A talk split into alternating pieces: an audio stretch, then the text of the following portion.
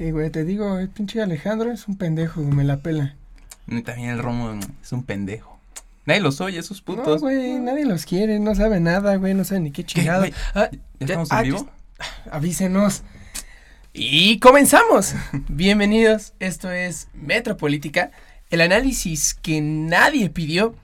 El día de hoy, en compañía de Daniel, hablaremos sobre una disputa muy conocida y que ha, acaparado eh, en buena medida los, los encabezados eh, en, en nuestro país. Hablaremos sobre esta lucha entre el poder económico y el poder político, analizando pues en primer lugar pues qué significa cada uno y si uno debe de estar por encima del otro. Y sobre todo pues analizaremos la relación de ambos poderes eh, en la actualidad mexicana. Los invitamos a quedarse con nosotros. Bienvenidos, esto es Metropolítica.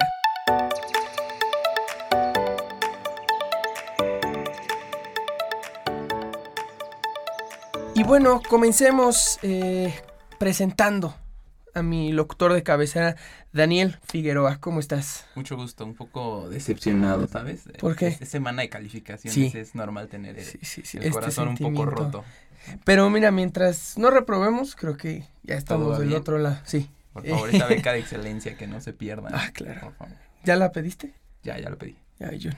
Em, que no se nos pase ese trámite. Em, Ya te, güey, tienes hasta el viernes. hasta el viernes. Sí, ponte chido. Chale. Bueno, comencemos, Daniel, eh, analizando, pues, en primer lugar, qué significa eh, estos dos conceptos, ¿no? Eh, analizaremos, repito, la relación entre el poder económico y el poder político. Comencemos estableciendo qué significa cada uno. Por poder político, pues, qué podemos o qué deberíamos de entender.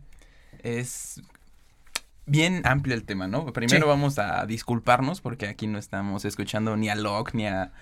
Ni a, Ni Adam este, Smith, ni... Exacto. No, ni, ni a ningún este politólogo destacado, ¿no? No, muy probablemente nuestras conclusiones lleguen a ser bastante primitivas, Sí. pero pues bueno, es, lo, es para lo que De hay, ¿no? destacados no tenemos nada. No, la, la Universidad Metropolitana forjó esto, pues habrá que se lo trague, ¿no? A la verga. ok. Entonces, ahí te va. Este, poder político siempre me ha parecido a mí un pleonasmo, ¿no? Porque mm, por, por poder podemos entender una fuerza bastante física, ¿no? Una- casi que una que un concepto propio de las ciencias físicas, en tanto poder significa la potencialidad de hacer algo. ¿Sí me explico? Es que tú tienes la capacidad, o bueno, que algo o alguien tiene la capacidad de este, ejecutar ciertos movimientos que producen consecuencias naturales, ¿no? Inherentes a la ejecución de ese movimiento Claro. o de esa acción o, de, o el pronunciamiento de una idea, de lo que sea. Y por poder político, pues podemos entender este, esta capacidad, esta potencia, este, convertida al, o, o llevada al plano social, ¿no? Porque lo político siempre se refiere a, a la relación de las personas, ¿no? A lo público. a lo- mm, tampoco, no necesariamente público, no necesariamente público, pero sí a la relación entre personas, ¿no? Entre seres humanos. Entonces, por, por poder político podemos entender la capacidad, el campo de acción de un ser humano en el ámbito social, ¿no? Entonces, qué tanta facultad tenga en este ámbito social, este va a estar determinando cuál es su nivel de poder político y va a funcionar como un rango, ¿no? Poder político va a significar esto Ok, ¿y, quiénes, para mí. y ¿no? quiénes pueden ser los detentadores de este poder político? Por, pues, antonomasia, pues, el gobierno, ¿no? Los gobernantes. Sí, es, es que esa ya es una construcción bastante más moderna, ¿no? O sea, ya después de la organización social viene la estructura de un gobierno, de una manera de, de organizar, ¿no? La, propia sociedad, pero en, en un sentido muchísimo más, este, más primigenio, o sea, ¿cuál fue el origen del poder político? Hegel establece la dialéctica del amo y del esclavo, no sé si la recuerdas. En Mm. esta dialéctica es, se encuentran dos personas por primera vez en la historia, ¿no? Ok. Haz de cuenta, vivían separados y se encuentran. Entonces, una persona tiene la necesidad de ser reconocida por la otra. Ajá. Entonces, una de las dos debe de mandar, una de las dos debe de ser reconocida y la otra tiene que reconocer, ¿no? Ese es el proceso dialéctico necesario para que se pueda establecer relaciones humanas. Entonces, aquel que tiene más miedo de perder su vida que de reconocer, ese se somete. Y la Ah. otra persona, este, somete y al mismo tiempo tiene más la necesidad de ser reconocido que de sobrevivir. ¿Sí me explico? Entonces, del miedo de uno y de las ganas de ser reconocido del otro, nace la dialéctica del amo del esclavo, del amo y del esclavo. Uno se convierte en amo y otro se convierte en esclavo. Entonces Uno ahí que dicta y otro que obedece. exactamente es la primera relación de poder político, uno sobre el otro y y hasta el final, ¿no? O sea, y se va reproduciendo. La- al final Hegel da un giro magistral a la, a la dialéctica del amo y del esclavo, pero pues ese no es el tema ahorita, ¿no? No, Y- no lo vamos a enunciar, pero espérenlo porque la verdad es que es maravilloso. Se, se podría de- de decir que pues el, el- el poder político pues es normalmente detentado por esta, este grupo de personas que tienen las ganas de, de ser reconocidos y de mandar y...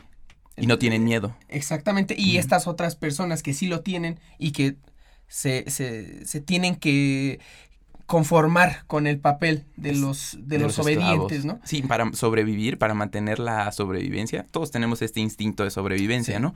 Y aquí depende de qué tienes más instinto. Por si tienes más el instinto de sobrevivencia o más el instinto de superación, o sea, este instinto que nos hace ser voraces y ambiciosos y todo esto. Y por ahora pasando del otro del otro lado con el otro concepto que puede ser un poquito más difícil de entender a mí y más me moderno, parece, exactamente. mucho más moderno. Pues, ¿Qué es el poder económico, no?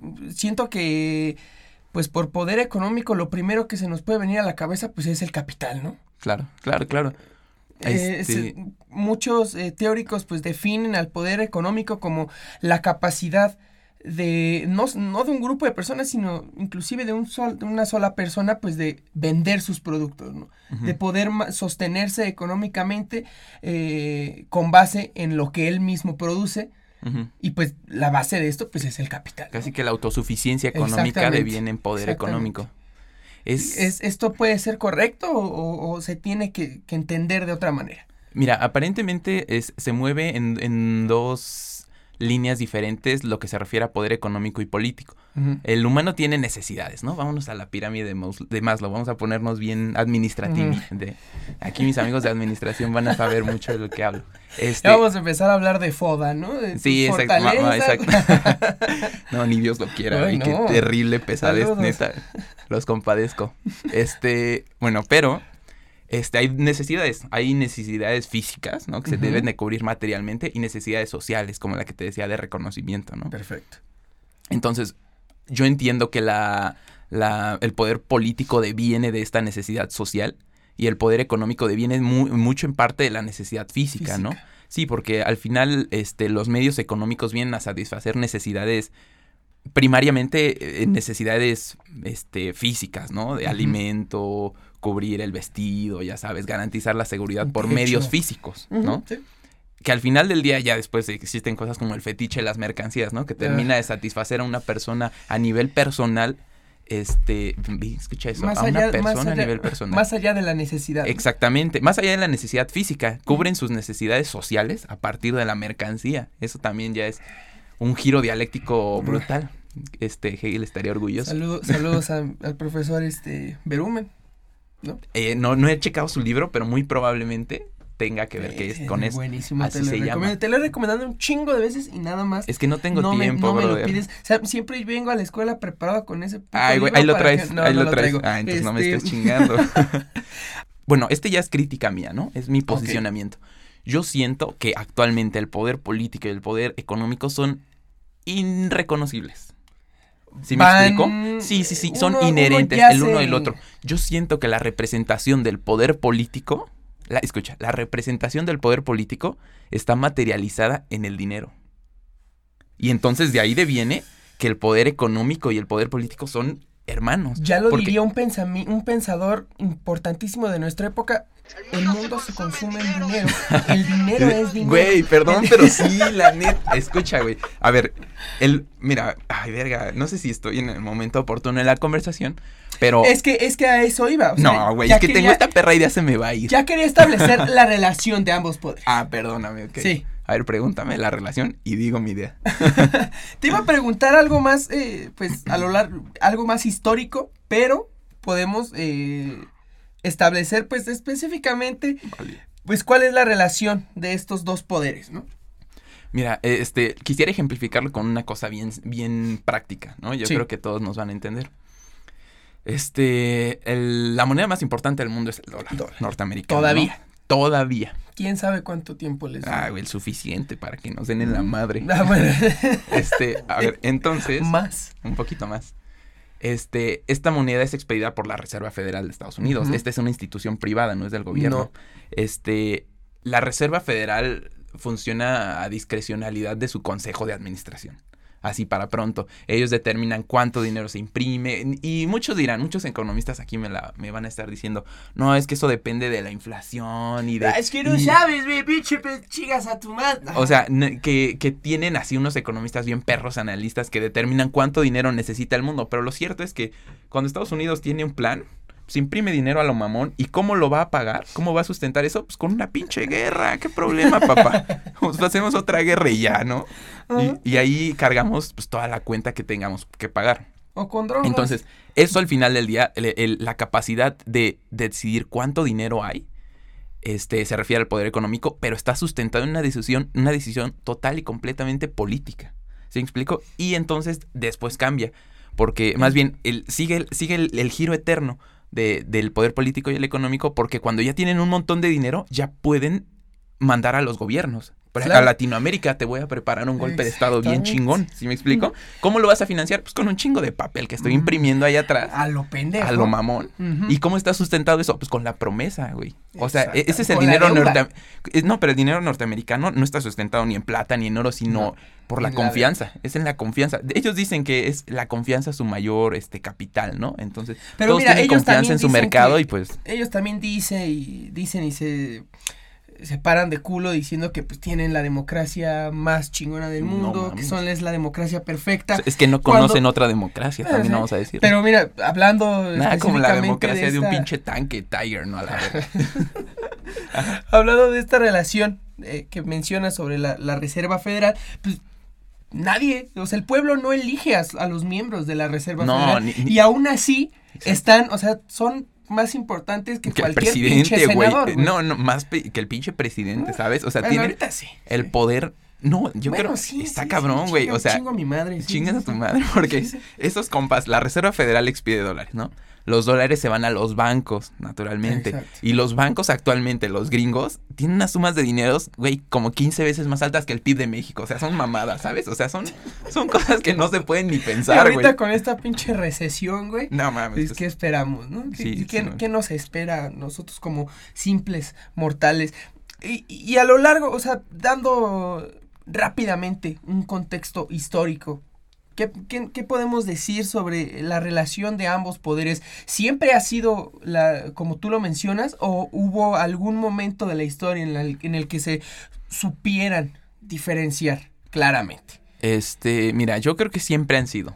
Solo que ha habido una necedad humana terrible de querer Por distinguirlos. Exactamente.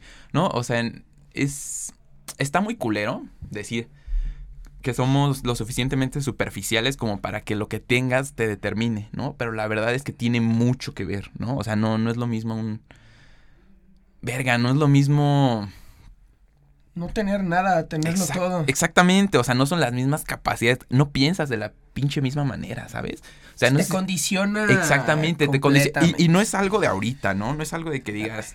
A lo mejor en, en tiempos muy, muy antiguos sí existió una distinción suficiente, pero ni siquiera en Grecia, te lo voy a poner así, pues, este, Platón, Aristóteles, pues no tenían hambre, ¿sabes? O sea, eran, eran burgueses de los chidos, ¿sabes? Eh, O sea, no, no escribieron tanto, ellos fueron sus esclavos, ¿no? Los que, los que escribían, ellos dictaban, ¿no? Es la diferencia. Este, pero no, o sea, siempre, siempre ha estado hermanado, ¿no? Es, es un condicionante, es un sine qua non, ¿no? El uno del otro. Qué bonito. Ya va Latín, aplicando güey, Sí, güey, que, latinas. que sirva de algo tanto puto. Aprovechando que no está Alejandro para que te. ¿Qué verga sacas? de- para que me pregunte, güey, ¿qué significa eso? Dándote la razón y después. Oye, güey, ¿qué? ¿Qué era eso? ¿Qué dijiste?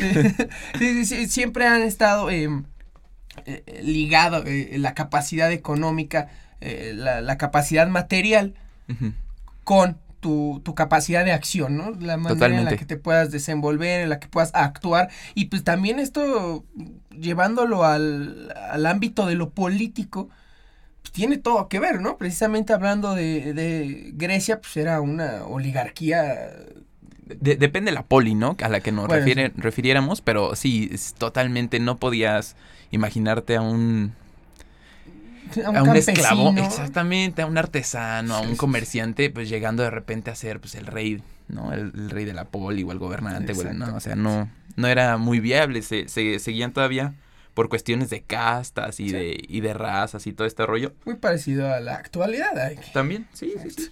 Ahora, bueno, vamos a hacer la primera pausa, Daniel, y vamos a regresar, ahora sí, a ahondar un poquito eh, eh, sobre lo, algo que tú ya eh, estableciste. Pues, si uno de estos dos poderes, el económico o el político, pues debe de estar Por encima encima. del otro, y pues, ¿qué consecuencias trae eh, esta, esta supremacía de uno sobre otro? Vale. Regresamos.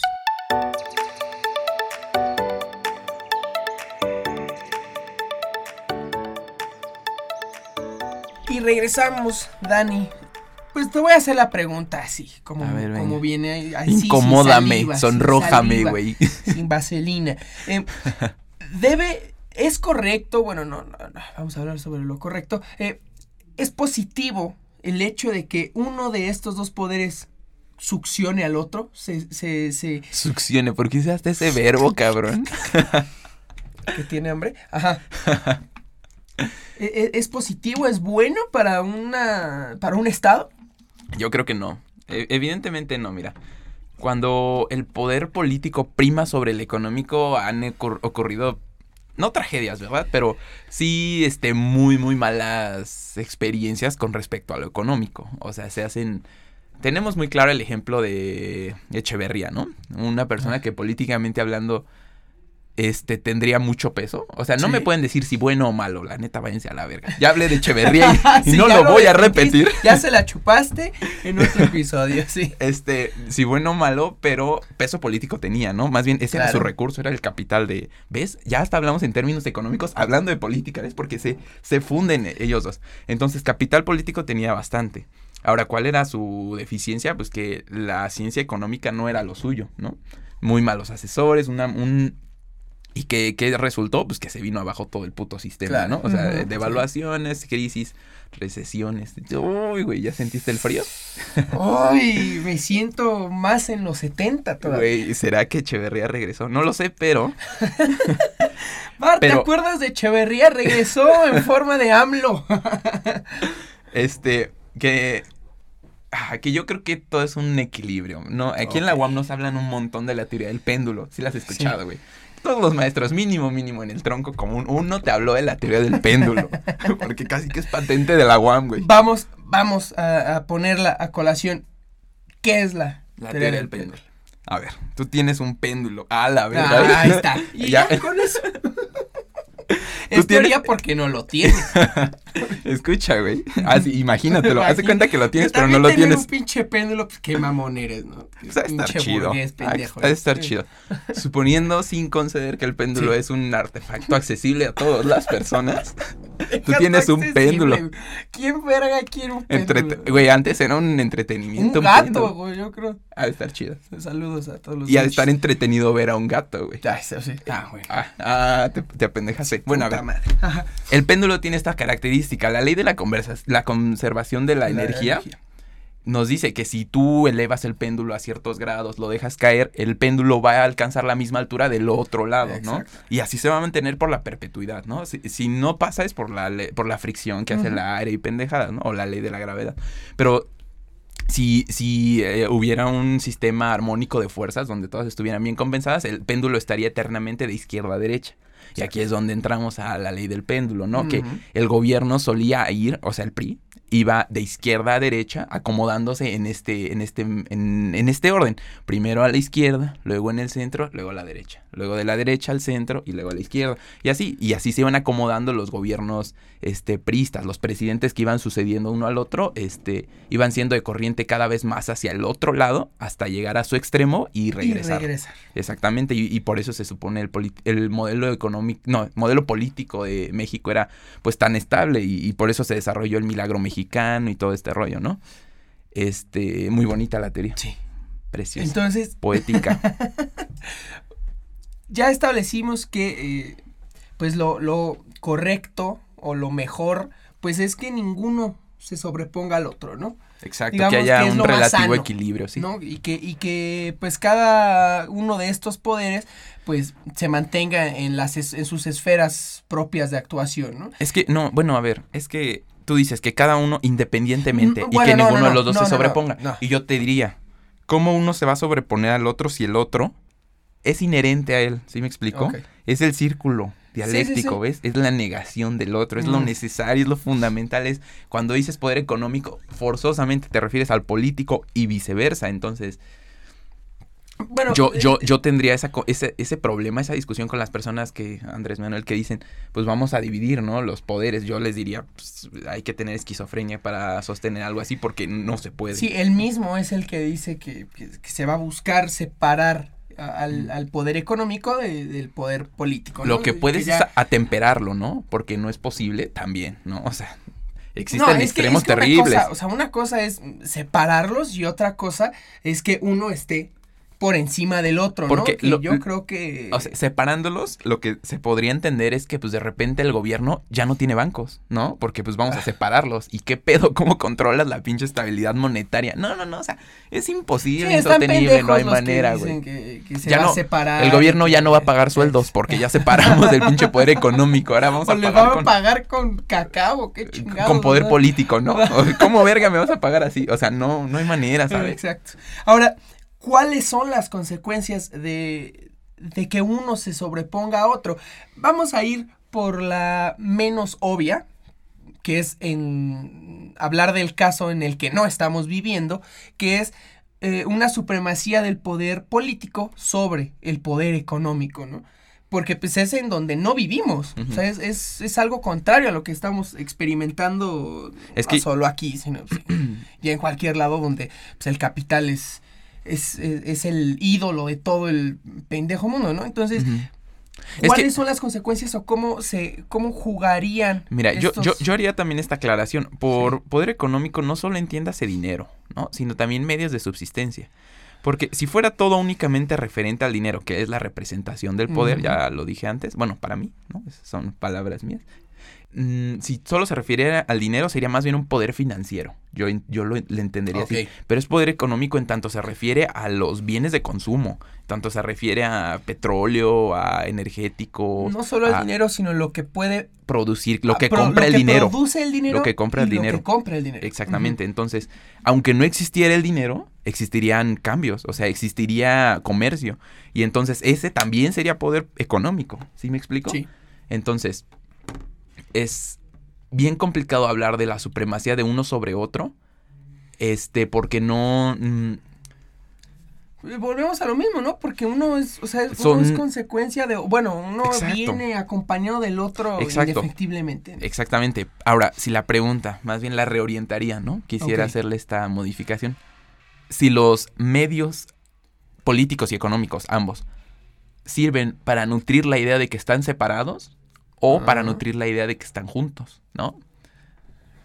O, o cómo la ves. Porque, por ejemplo, vamos a hablar del socialismo, ¿no? Ok. El socialismo sostenía que iban a matar al capital, ¿no? Bueno, o sea, era, era un paso... Una dictadura del proletariado. Y pero la pregunta era, ¿y de qué van a vivir, no? Va- vamos a vivir ya del pinche aire o de la, la fraternidad que tenemos entre bolcheviques. A ver, platícame, ¿no? ¿Cómo, ¿Cómo nos vamos a desarrollar? O evidentemente tendría que haber una moneda, ¿no? Y el Estado, eh, la Unión Soviética expedía su propia moneda. O sea, ex- Exacto. ex- existió un modelo económico que sostenía el socialismo. Es necesaria la economía, ¿sí me explico? Era una... Más bien lo único que estaban haciendo era buscando una opción diferente del capitalismo, ¿no? Sí.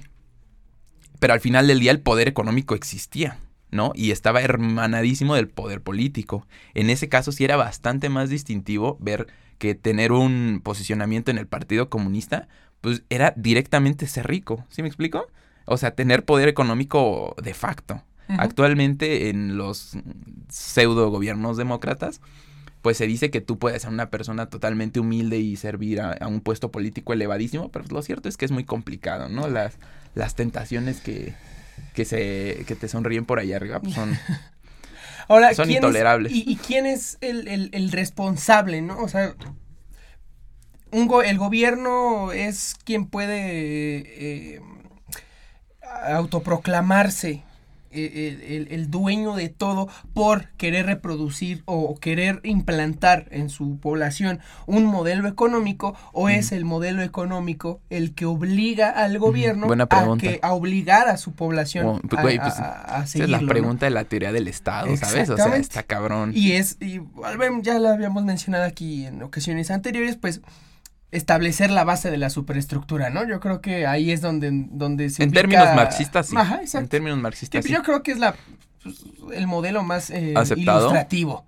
Pero si nos podemos poner románticos, ¿no? Y decir, es que, mira, la- el, el materialismo his- histórico de Marx parte de que lo material lo es todo, Exacto. ¿no? A partir de lo material, pues se desarrolla todo, ¿no? Tú no puedes pensar si no tuvieras cerebro. Pero yo le diría al pendejo de Marx, aunque tuviera cerebro, si mi cerebro no es racional, no puedo pensar. Y ahí están los gatos, ¿sabes? Bueno, no, a respeto para los gatos, pero ahí están Sí, los, por favor. los... No a los gatos que le van a la América, esos Ah, que no, esos que chinguen chinguen a su A madre. excepción del perro rabioso. Saludos allá. Bueno, o sea, este, a lo que me refiero es la racionalidad lo que le da sentido a la existencia humana y al pensamiento en general. Entonces, no el tener el, cerebro. el cerebro no podría exactamente, no podría pensarse a sí mismo si no tuviera la facultad esta que es imposible de describir en términos físicos, pero que existe, que es la racionalidad, ¿no? Y que nos hace poder estar hablando a través de un micrófono, a La través de una... ¿no? La idea, las ideas. Las ideas son todavía un, un paso previo, ¿no? Es que, bueno, yo estoy basando toda la teoría en, en- En Hegel. en Hegel, exactamente. Sí. Y las ideas son indescriptibles, las ideas son en, enervaciones así mentales, ¿no? Pero no las puedes describir. Una vez que se conceptualizan, entonces ya estás racionalizando, Sí. ¿no? Y ya se convierten en, en razón. Pero bueno, a ver, creo que nos estamos Me, me desviando. estoy de- desviando, sí, sí, sí, me estoy desviando. Este, mm, retomando, O retomando. sea, podemos establecer que para mm, llegar a un acuerdo de quién es el que está o quién manda a quién, si el poder económico o el poder político, pues tendríamos que voltear a ver a la, a la superestructura de cada estado, ¿no? O- y yo te decía que no era, no era muy válido voltear a ver a la que superestructura. pudiera haber Hay otra, ¿no? exacto. Y, la que te iba a hablar Decías era ponernos románticos. románticos, exacto, y hablar sobre el espíritu del tiempo, ¿no? O sea, bueno, ahí A ah, agarra el pedo. El, este, todo tiempo tiene una expresión máxima, ¿no? Dice Hegel, ¿no?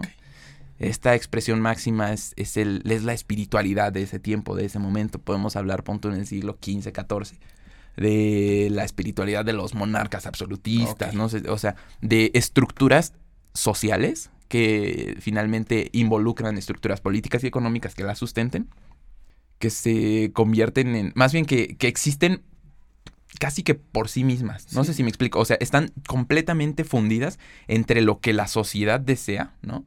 Y entre lo, entre lo que son y lo que le imponen a la sociedad. No sé si me explico. Sí.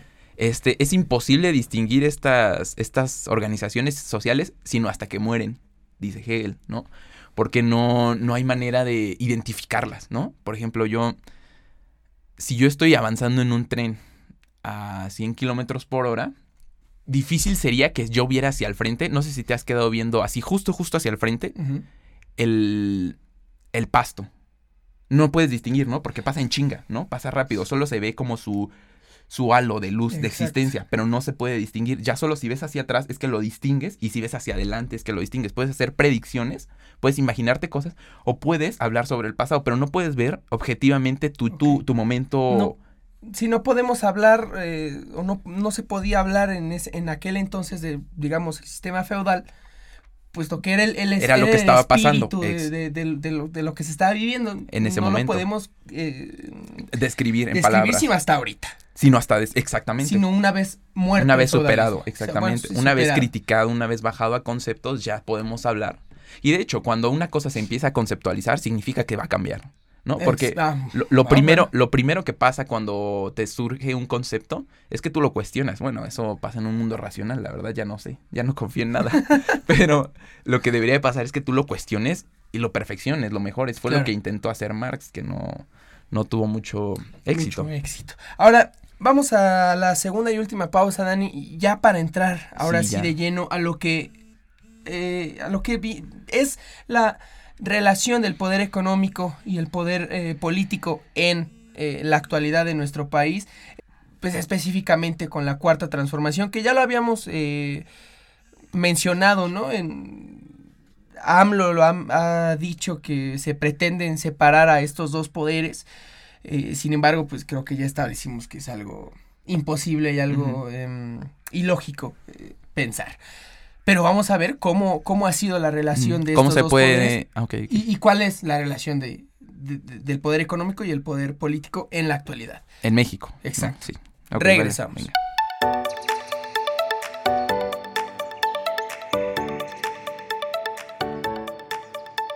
Y bueno, Dani, eh, vamos a hablar sobre la, la, actualidad de, la relación entre el poder económico y el poder político en nuestro país. Eh, pues abarcando pues el, el, hecho de que la cuarta transformación pretende separarlos, ¿no? Y, y se habla mucho sobre esta separación y han habido gestos donde parece ser que se podía separar. El primero pues es esta fallida iniciativa de ley presentada por Monreal pues, para quitar las comisiones, ¿no? Ay, en los bancos. Eso sí me puso triste. sí. Eh, pues, güey, ¿cuánto pagas tú por, por, güey, nada más por sacar dinero en un cajero que, no, es de... tu pinche tarjeta, ¿no? sí, que, Pero bueno, ya hemos dicho aquí que los bancos que vayan y chinguen a su madre. Eh, Excepto cuando queramos trabajar. ¿no? Ahí, por favor, considérenos. excepto cuando quieres ir a sacar tu dinero de la beca. Estableciendo esto, pues se podía ver un pequeño gesto relacionado a esta separación, ¿no? Que no se pudo concretar por, por una u otra razón, pero pues sí se puede llamar a esto como un intento de separación del poder político y del poder económico. Este, más o menos. O sea, yo creo que más, más bien fue una declaración. Es este gobierno de, de simbolismo, es así. Y esta es una declaración. Bueno, parecía también una declaración de que pues, el gobierno tenía capital político para darle la madre a su a su capital económico, ¿no? O sea, para decirle, mira, a partir de legislación y lo que sea, pues tus legítimas ganancias te las redugo, te las puedo reducir a lo que yo quiera, ¿no? Entonces, es, es también ver este juego, ¿no? Ver la... Sí, sí, o sea, aquí fue, aquí pues, se ha tratado de, pues, de ver quién la tiene más grande, ¿no? Sí, a quién le apesta más. A quién le apesta. no quería decirlo así, pero... y, no sé, y no sé con, no sé, em, llegó a buen puerto con esta iniciativa. Sin embargo, pues han habido otras que sí han podido concretarse, como es eh, el el restringir o aplicar mayor eh, exigencia al momento de etiquetar los productos, los alimentos. Uy, yo creo que eso es por salud pública más que por un tema económico, ¿eh? eh pero, o sea, me parece pero pues al final le termina pegando a las empresas. No, pues es una cosa de ética también, ¿sabes? O sea, ah, bueno, si, pero si estás esperando de ética del pinche del capitalismo, o sea, pues ese, es, ese es el pedo, ¿no? Que no, ni siquiera ni siquiera lo esperamos, ¿no? Y es hasta parece inaudito decir, oye, güey, ten un poquito de madre. Y te dicen, güey, soy yo, no puedo tener madre, ¿no? Ese es el problema, ¿no? Debería eh, eh, hablar de un equilibrio. Creo, ahorita estaba pensando en la, la, naturaleza de los dos intereses. Yo creo que hay un interés político. O sea, detrás del poder político existe un interés político. Y atrás del interés, e, digo, del poder económico existe un interés económico. Sí. El interés político, sin duda, es el de, de algún modo, crear la estructura social el del poder político, ¿no? Determinarla. Y el del poder económico es el de seguir creando, en el caso del sistema económico capitalista, riqueza, ¿no? Para pronto. O sea, ese es el único fin del capitalismo, crear riqueza, mantener riqueza, acumular riqueza. Y una vez que exista la riqueza individualizada, pues hablar del de que nadie más tiene propiedad, ¿no? Mira, es, ese giro va a ser... Que también yo creo que ese puede ser pues una parte muy importante, ¿no? el, el gobierno, el poder político no tendría por qué eh, concentrar riqueza. No, ni siquiera, más bien al contrario, justo debería de velar porque esté bien dispersa, ¿no? Que esté bien dispersa, porque la pregunta es, cuando lleguemos al punto en el que todo le pertenezca a un cabrón, ¿qué, ¿hay qué? ¿A dónde giramos? ¿O qué, qué se hace? ¿Sí me explicó? No, no hay manera, no hay manera. Entonces, nadie se ha aventurado tanto, ¿no? A pensar algo así. que, ya, que ya es momento, güey. Eh, y, más con, con este siguiente aspecto. Podemos decir que es un horror que todo se concentre en una sola persona. Todo. Sin embargo, tenemos a una figura que, si bien no concentra todo, concentra a una muy buena parte, que es Carlos Slim. A ver, ¿qué? Carlos Slim, El ingeniero. el ingeniero, saludos, Mucho- saludos. eh, deme dinero, Una beca Telmex. una beca, otra culo. beca, no mames. Ya vivimos de puras Nos pinches mamas, becas, güey. No, es que, no mames, dices beca y me erizo. Slim que pues al principio se veía como que iba a ser un contrapeso para Andrés Manuel y, y donde pues se veía muy bien reflejada esta disputa entre el poder económico y el poder político pues personificadas por, un- por, el, por el, la persona más rica de Latinoamérica y el mayor político de nuestro país. Eh, De Latinoamérica, güey, dilo, la mm, neta. mm, No mames. Sí, a huevo, sí, a huevo. Aunque te sangre el hocico. Bueno, sí, porque ya se murió Castro. Entonces, este. Exacto. Aparte, Em, ahí voy, ya me lo bajaron del tren. A ver, mm, dime quién más puede ser. Macri. eh, ah. Em, eh, personificadas por estos dos. eh, por estas dos personas. Pero que ahora, pues ya se están chupando los pitos muy, muy chido, ¿no? Pues mira, este, primero me dejas una imagen mental. Sí, muy fea. Como Sí, todos. muy grotesca. sí. Muy grotesca. Discúlpenme a todos, pues si, si la, alguien la estaba audiencia, si son desayunando. visuales como yo, la neta, terminan odiando a este cabrón porque siempre, siempre saca así referencias muy, Gráficas. muy gráficas. Este, pero mira, yo creo que es una amigable, una feliz composición Ujú. De intereses, ¿no? O sea, mira, AMLO sin Slim no puede hacer ni madres porque No. Slim tiene un pinche monopolio muy cabrón, ¿sabes? Tiene un, un- un poder muy fuerte. Y ahora, Slim sin AMLO, pues le va a salir, le va a hacer la pinche vida imposible, ¿no? Porque le va a hacer pagar tantos putos impuestos que no ha pagado durante un chingo de tiempo. Entonces ahí los dos tienen mucho que perder o algo que ganar, ¿no? Entonces, es un win-win. es un win-win, entonces no hay manera y de que se resistieran. Es una oferta que no te puede resistir. Y aquí entramos, eh, pues, el otro factor que yo creo que en todo eh, el episodio, pues, no lo hemos tomado para nada en cuenta, que es el pueblo, la población. Ah, esos donde- pendejos que. ¿Esos de dónde vienen? O sea, hemos estado hablando de gobernantes y de capitalistas y Y de de empresarios empresarios y del de modelo socialista, madre, sí, sí, sí. Exacto, pero nunca hemos mencionado pues a la sociedad y a la gente que más resiente esta, esta relación, sea cual sea, entre el poder económico y el poder político. Entonces, pues aquí es donde podemos decir, bueno, ¿Dónde está el pueblo? exactamente, nos va a beneficiar esta relación eh, AMLO-Slim.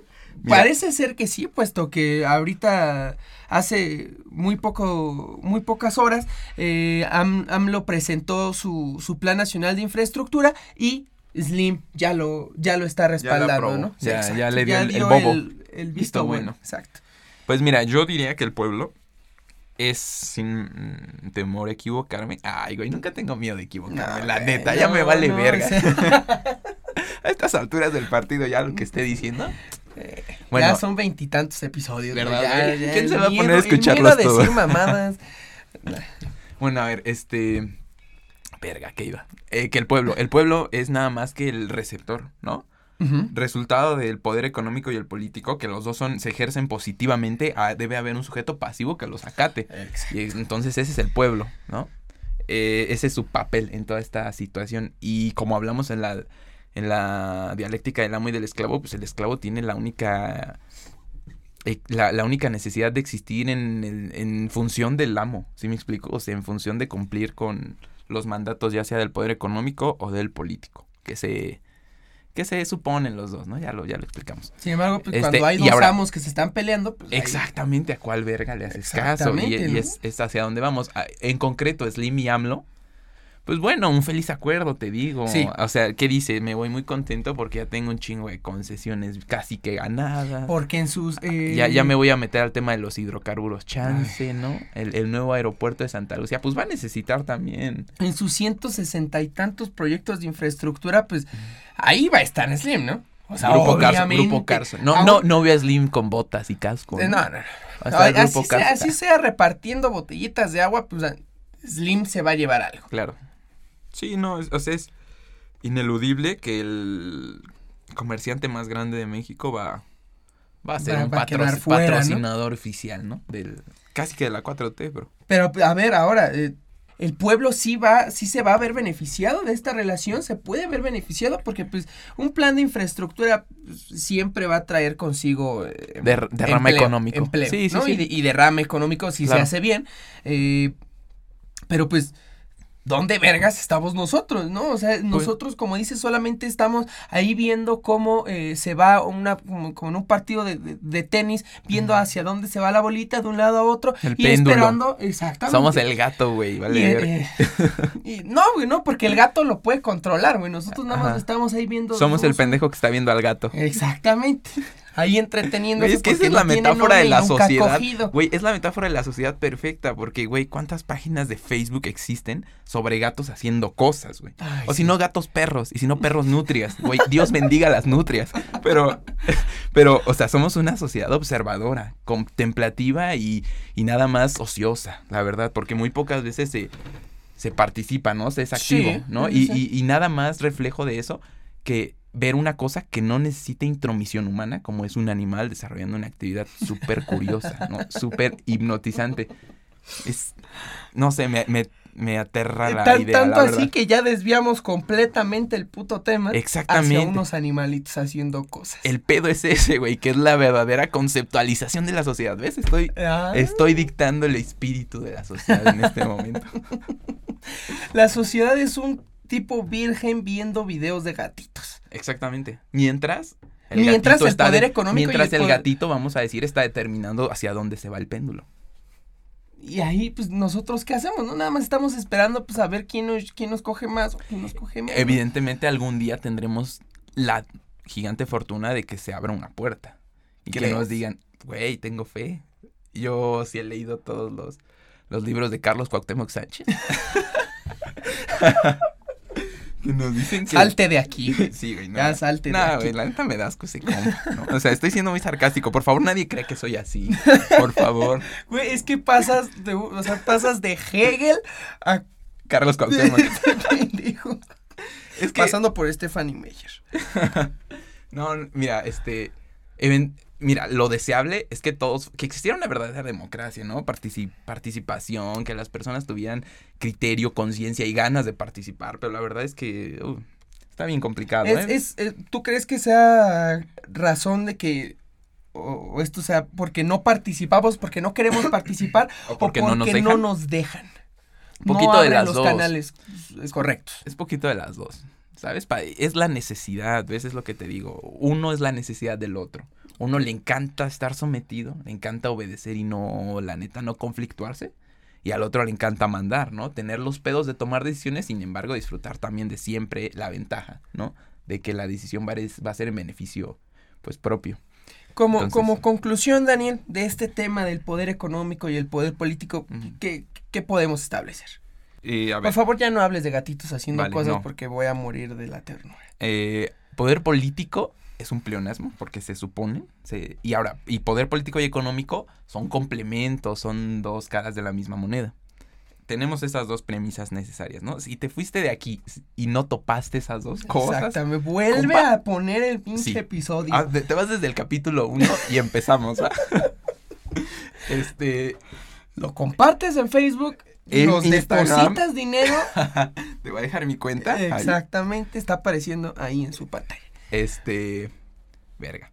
Es, yo, mira, yo, yo dejaría esas dos. Mira, esas dos son las premisas. Sí, güey, sí, sí, Mira, esas dos son las, esas son las dos premisas. Y una conclusión es que este, tener la idea de separarlos es totalmente ociosa, ¿no? Es nada más este demagógica, es parte del discurso, suena chido. tú solito, ¿no? Sí, sí, sí, es lo que estamos haciendo aquí. Eh, dar discurso, conversar, está bien, está muy padre, da capacidad, da más bien da, da pie a que se piense, Ajá, pero al final del día es ocioso porque no vas a llegar a ningún, a ningún lado, no se pueden divorciar. Nunca se va a lograr esta, esta tan, tan titánica labor. Exactamente. Y que, y que pues ya es hora de que pues el gobierno pues, deje de de darnos ese atolito con el dedo diciéndonos, porque pues obviamente se pues, es que se sociedad, una sociedad pues pobre y, tan enojada, pues dice, ah, huevo, güey, pues los pinches los pinches empresarios que se dan a la verga, güey. Y es que se hace la analogía, güey, del poder religioso y el poder civil, a ver, compa, no es lo pinche mismo. o sea, no, no tienen, si no es que nada que ver, pero bueno.